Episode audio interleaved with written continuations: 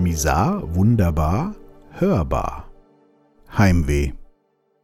Die letzten zwei Wochen waren sehr spannend und emotional anstrengend.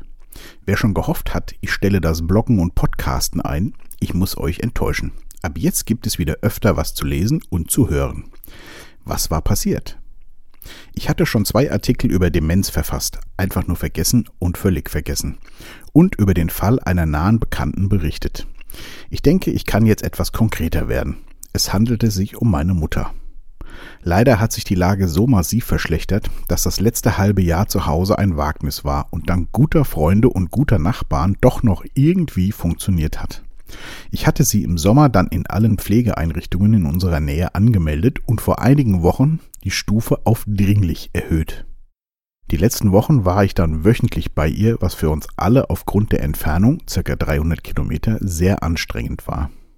Am 7. Dezember kam der entscheidende Anruf von einer der Pflegeeinrichtungen. Wir haben einen Platz für Ihre Mutter und sie kann zu uns kommen. Könnte sie am Donnerstag einziehen? Ich war völlig verdutzt mit einem lachenden und einem weinenden Auge. Einerseits die Erleichterung und auf der anderen Seite die Schwere des Schrittes, der jetzt folgt. Natürlich teilte ich es ihr und ihren engsten Freunden gleich mit, und ab da war sie völlig überfordert und durch den Wind. Ich habe den Einzugstermin dann von Donnerstag auf Montag verschoben und bin freitags zu ihr gefahren, um mit ihr die letzten Tage in ihrer eigenen Wohnung zu verbringen. Das war für mich schon sehr anstrengend, aber es hat sich gut angefühlt, sie zu begleiten und ihr meine Zeit und meine Energie zu schenken. Wir gingen gemeinsam durch einige Hochs und Tiefs und am Montagmorgen war es dann soweit. Ab ins Auto und los. Meine Mutter hat es wirklich toll mitgemacht und auch ihre Katze war völlig friedlich und wir haben die knapp drei Stunden Fahrt gut hinter uns gebracht. Dann sind wir in der Einrichtung angekommen und meine Frau war schon vor Ort und hat die Katze mit zu uns genommen, da sie leider nicht mit in die Einrichtung konnte. Obwohl ich meiner Mutter das im Vorfeld mehrfach erklärt hatte, war das der erste Schock für sie. Der zweite folgte dann beim Betreten der Einrichtung und des Zimmers. Ich gebe zu, auch für mich ein Schock. Eben noch in einer schönen Wohnung und drei Stunden später im Zweibettzimmer.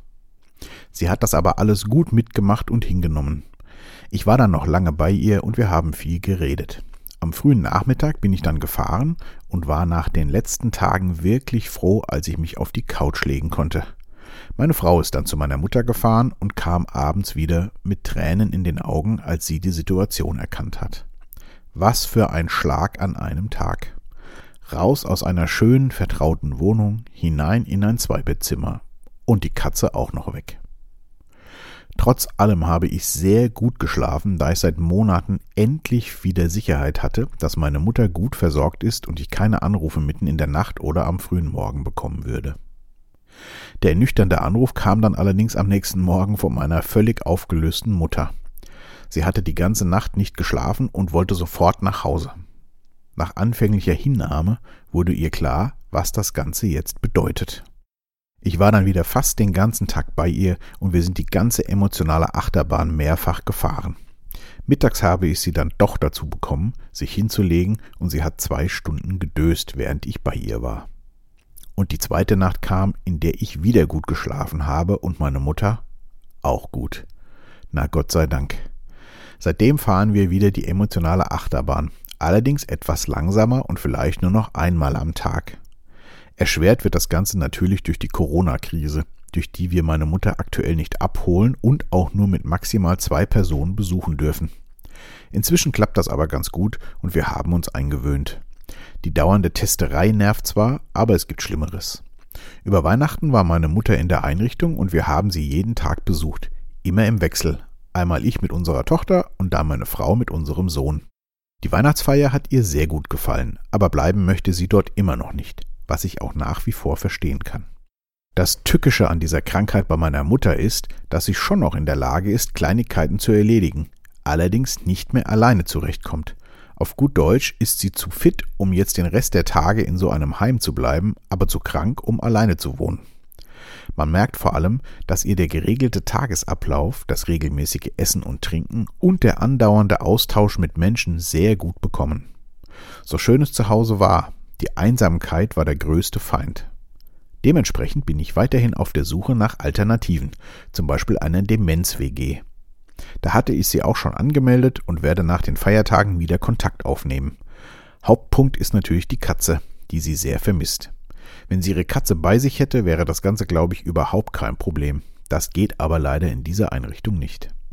Ich bin aber guter Dinge, dass wir dafür auch noch eine gute Lösung finden. Für meine Familie und speziell für mich ist das Ganze eine große emotionale Bürde. Wenn man sie da so sitzen sieht, denkt man sich immer, was tust du ihr da an? Dann rufe ich mir aber die letzten Monate in Erinnerung, in denen ich fast täglich Hilferufe von meiner Mutter, Nachbarn oder Freunden bekommen habe. Und ich bin mir ganz schnell wieder sicher, es ist auf jeden Fall die richtige Entscheidung, sie in eine Betreuung zu geben und nicht mehr alleine wohnen zu lassen. Auch die Nähe zu uns ist für alle ein Gewinn.